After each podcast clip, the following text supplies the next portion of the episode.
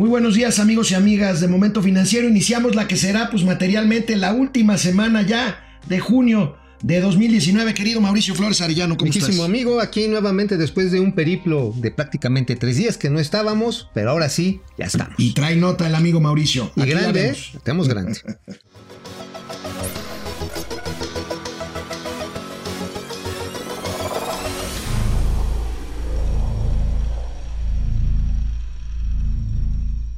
Hoy en la mañana, hace un ratito, el INEGI el Instituto Nacional de Estadística y Geografía dio a conocer las cifras, las cifras de el IGA, el Índice General de Actividad Económica, que es pues el previo del crecimiento del Producto Interno Bruto al mes, al mes de abril, y tenemos, y tenemos un aumento del 0.1% en abril, después de haber caído 0.5% en marzo. Hay una ligera recuperación, pero amigo, la economía mexicana se mantiene pues materialmente estancada a nivel anual 0.3% de abril a abril. Pues ese 0.3%, fíjate, se parece muchísimo, amigo, se parece muchísimo al 0.5% que para todo el año está calculando de crecimiento para el PIB, para el Producto Interno Bruto. Eh, la correduría Barclays, la británica Barclays, está diciendo, pues si les va a la mitad, pues apenas es la mitad. ¿Qué representa esto? ¿Qué representa esto? Que la generación de empleos que la manutención de los negocios se va a mantener estancada o que cuando menos los datos de INEGI nos están diciendo que está estancado para el conjunto de la economía hasta el mes de abril. Eh, fíjate que también el viernes, seguramente lo comentaste amigo, el tema de la inversión, de la inversión bruta fija, tanto pública como privada, tuvo su peor desempeño en los últimos seis años en este primer cuatrimestre. Podríamos decir que la caída en, eh, pues esta caída en el ritmo de crecimiento económico que estaba muy marcada hasta el mes de marzo se detuvo pero la economía, repito, se mantiene pues materialmente estancada. Y esto, esto nos lleva, hoy en la mañana, querido amigo, publiqué yo un texto en el que estoy alertando de que de la incertidumbre que prevalece en materia económica podemos pasar a la incredulidad. ¿Por qué?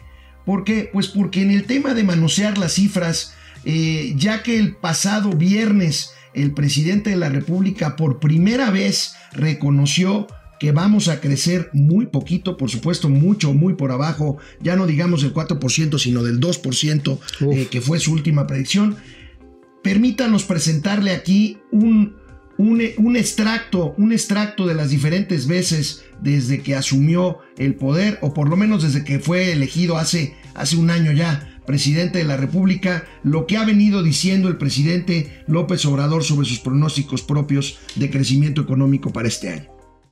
Este, nuestro propósito es crecer en el sexenio en promedio 4%, el doble de lo que se creció en el periodo neoliberal. Nuestras proyecciones para lograr un crecimiento en promedio durante el sexenio de el 4% anual.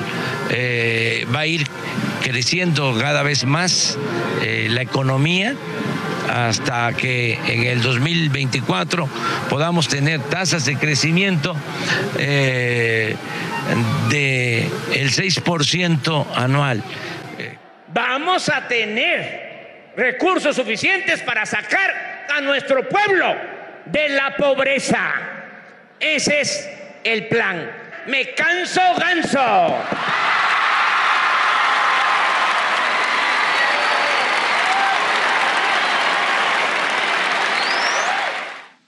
Es mucho mejor que el Fondo Monetario Internacional diga que el crecimiento va a ser de dos puntos, eh, porque así los vamos a sorprender.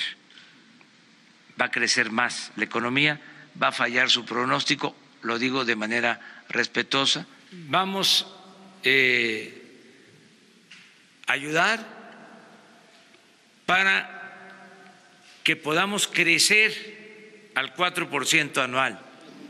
El primero de Peña, 1.4. Sí.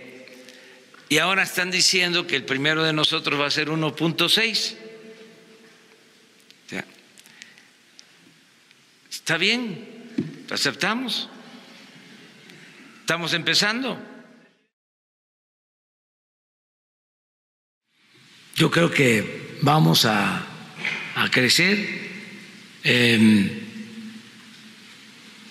aún con la disminución en las proyecciones, aceptando sin conceder, como dicen los abogados, que eso sea así al final del año, eh, estamos hablando de crecimiento, poco, pero crecimiento. Se me hace que esas predicciones de crecimiento económico no las anforizaron. Nada más les cae agüita y están diciendo chiquitas, chiquitas, chiquitas. Y sabes qué es preocupante, mi queridísimo amigo, que esto refleja un problema de confianza. La inversión pública, por un lado, tuvo su mayor caída, 11.1% en el primer cuatrimestre. La privada está prácticamente parada, también tuvo una reducción de 2.1%. Porque ahora sí, tú lo preguntabas, ¿por qué la gente no está creyendo? ¿Dónde está la certeza sobre las políticas públicas que hagan que alguien diga, órale, ahí va Milana, no sé, para el tren Maya, ahí va Milana para la planta esta de generación que dijo la CFE. Oye, un aeropuerto, aunque sea la central avionera de Santa Lucía, ¿Por qué no hay este tipo de confianza? Y además el sector público retrasándose en la ejecución del gasto y reduciéndolo para conducirlo a objetivos energéticos muy claros. Pues ahí están los pronósticos, ahí están los pronósticos. Por lo pronto, este, pues Barclays, esta eh, eh, institución financiera inglesa, como decía Mauricio Flores hace un momento, baja, baja, como ha sido una constante, el pronóstico de crecimiento y ya lo ubica en 0.5% anual para este año este, querido Mauricio. Bueno, además el factor externo que también nos ha quitado confianza. La negociación con el Tratado de Libre Comercio, el TEMEC, híjoles, está en la tablita de la política gringa, ni siquiera ya depende de los mexicanos. El pronóstico que nosotros hacemos y aquí lo que pronosticamos lo sostenemos, no somos como otros que se rajan, pues es que es que eh, el Tratado de Libre Comercio en el Congreso americano no se va a aprobar por lo menos antes de la elección. De la Hasta después los demócratas no van a dejar pasar. No le van a dar ese dulce. No le van a dar ese dulce a Donald Trump. Donald Trump está también ahí presionándonos con los aranceles. Hay que recordar, ahorita ya más faltan, creo que 25 días para que nos hagan la revisión sobre si estamos cumpliendo o no con el trabajo no sabemos qué métrica esté usando el señor Trump, ¿eh? Para decir que, que, si fracasamos o cumplimos la labor de detener el oleaje de los, de los migrantes, pero eso también está pesando en las expectativas de crecimiento, la confianza de los inversionistas y la creación de empleos en nuestro país. Inflación, amigo. También el INEGI da a conocer hoy resultados de la inflación. La inflación va a la baja en la primera quincena de junio. Esa es una buena noticia. Quincenalmente avanzó 0.01%, o sea, nada pero anualizada ya se ubica en 4% que ya está más cerca del, de la predicción del Banco de México de un 3% más menos. Más menos, digo, sigue estando por arriba, es un buen tercio el que está arriba. Sí, está por arriba, pero ya venimos de 4,5%, amigo. Y mira, fíjate, lo que muchas personas siempre dicen, oye, es que esa inflación a mí no me representa, ¿no? No, ahí está. Ahí está, ahí está, digo, porque dicen, es que a mí me han subido mucho los precios de los alimentos, y sí, efectivamente, los alimentos, desafortunadamente, como ustedes pueden ver, son los bienes salarios de los que tienen mayor crecimiento en los precios. Fíjense, eh, sin embargo, para 2019, para esta última medición en términos anualizados, es un crecimiento que está por debajo de la inflación, lo cual es especialmente importante. Perdón, 5.02%. Ya no está tan grande la brecha que llegó a ser casi de un tercio respecto al índice general. ¿Qué quiere decir? Que afortunadamente afortunadamente tenemos todavía una producción pecuaria y agropecuaria que está evitando que los precios se disparen. O sea, no hay una fuerte presión. Y que bueno, y que le da la razón al Banco de México con mantener esta, esta política restrictiva este, de, de monetaria. Pero también hay alimentos que se han destapado, como el pollo.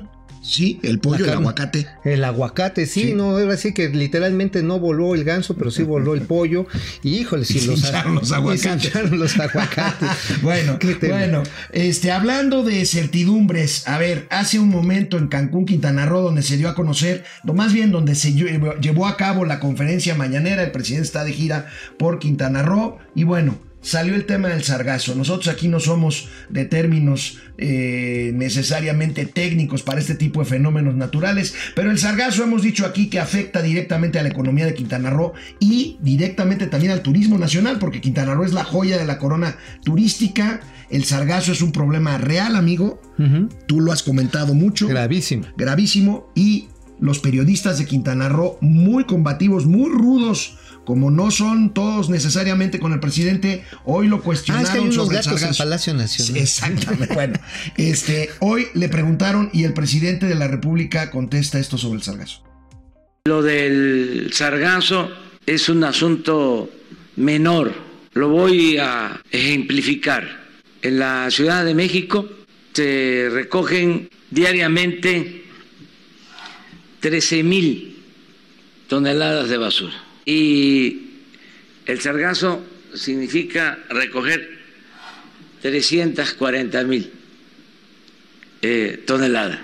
Estamos hablando del 3% de la basura que se recoge en la Ciudad de México. Las situaciones son diferentes. El turismo, la imagen, el... Permítame, deje que yo termine. Estamos hablando del 3%, 341 kilos de sargazo, 341 kilogramos diarios de sargazo. Una tonelada se recoge al día según el gobierno. ¿Cuántas? Según el gobierno, Bueno, una mil toneladas, eso es, como el 8%, más o menos. Y, repito, en la Ciudad de México es el mejor servicio, el de la recolección de basura.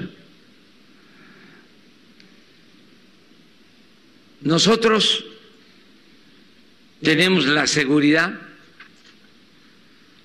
de que vamos a resolver sin problemas este asunto. Bueno, pues ahora sí que hay de cifras a cifras, y pero el sarganzo no es lo suyo para el presidente, ¿eh? La neta, digo, del 3 al 8% de kilos a toneladas.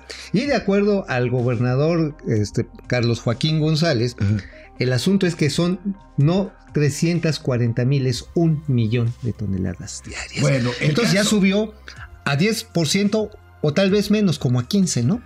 Híjole, lo, lo que pasa es que ustedes todos los días sacan la basura de su casa. Él hablaba de la basura en la Ciudad de México. La verdad, con todo respeto, no tiene absolutamente nada que ver. Este es un fenómeno natural Bueno, claro, que no está tiene- afectando no, no, directamente el pero a lo mejor sí tiene algo que ver, ¿no? Digo, este, pues las playas de Xochimilco están a toda madre, nos podemos ir a nadar, echar unos, imagínate en tus, en tus motos acuáticas en Chapultepec, en el río de los Remedios. Híjole, O sea, no- decir que la Ciudad de México, permítame amigo, es una ciudad limpia, es una verdadera burla a un problema que tenemos de contaminación en todo el país. ¿eh? Y el de no Cancún no es tuvo, una, no tuvo una mañana fácil en Cancún. El presidente de la República lo cuestionaron duramente sobre esta, eh, este asunto del sargazo y sobre la inseguridad en Cancún y en la Riviera Maya. Y el presidente volvió a apelar a que él no miente, él no traiciona. Híjole, este pide un acto de fe. Yo creo que ahí sus asesores tienen que ser mucho más puntuales. Por ahí le pasaban una tarjeta que creo que le hizo más bolas que ayudarle.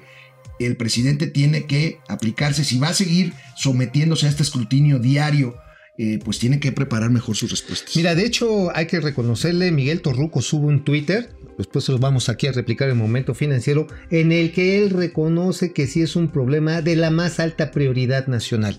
Qué bueno que la Secretaría de Turismo vaya a tomar. Ahora, quien está haciendo las labores de contención es la Marina, pero hasta el momento las dos lanchas que van a recoger el sargazo, que son del todo insuficientes para el tamaño del problema, hay un helicóptero de observación, pues todavía no están. Híjole. Todavía no están.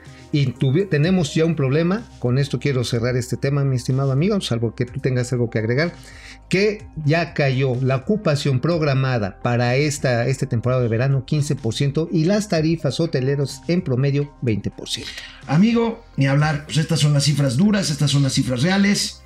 Amigo, te ausentaste un par de días porque andabas muy metido en el tema de las medicinas para el sector salud. Así es, Platícanos cómo va. Bueno. Hoy, hoy había ya un, una presentación de ofertas, ¿no? Una presentación, pero aquí les traemos la exclusiva interplatanaria intergaláctica. Este se pospone para mañana la entrega de, de ofertas. Una vez más se pospone. Una vez más, se utiliza el mismo argumento que se utilizó la vez pasada también que se pospuso hace una semana, argumentando que con Planet se cayó, o sea, se cayó el sistema, que tiene problemas, que no puede funcionar.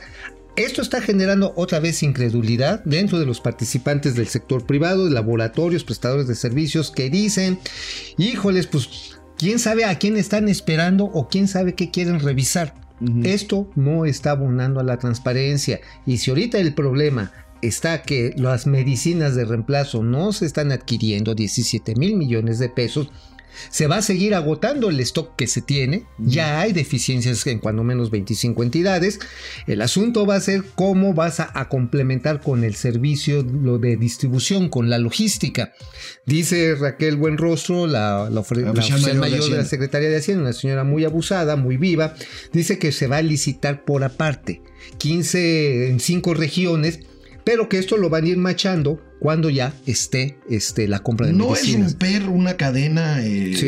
este, comercialización, distribución, Sí, que claro. venía funcionando. Seguramente había problemas ahí de corrupción, yo no lo Yo no- ni tampoco tantito. me voy a Pero no es romper una cadena este, eh, Sí. que funcionaba razonablemente bien. Funcionaba razonablemente bien, pues como tú dices, a lo mejor sí había quien le metía la mano la- ahí a la pileta y se llevaba para su bolsa. Sin embargo, pudo haberse sacado los ratones de la, de la ratonera y seguirlo manteniendo para después transformarlo en algo más eficiente, pero lo están quitando. El problema está en que el tiempo está encima y este Y el desabasto y el desabasto ya está ya encima. está floreciendo. Sí, ya está floreciendo. Bueno, pues amigo, eh, Mauricio Flores nos seguirá teniendo al tanto. Hoy en la noche, hoy es lunes, hoy vamos a estar eh, en Radio Fórmula eh, 104.1 de FM, 1500 de AM, en la maldita hora con Cayo de Hacha llamado Avendaño. Hoy es lunes de Momento Financiero, ahí estaremos, nos escuchamos a las 9 de la mañana, de la noche y mañana, 9.30 de la mañana, por aquí estaremos en Momento Financiero, mi querido. Mi queridísimo amigo, oye, vamos a platicar de Pati Navidad allá. Ah, pues nos echamos ahí un, este, que se metió ahí a la grilla financiera. Eh, modo, Pati.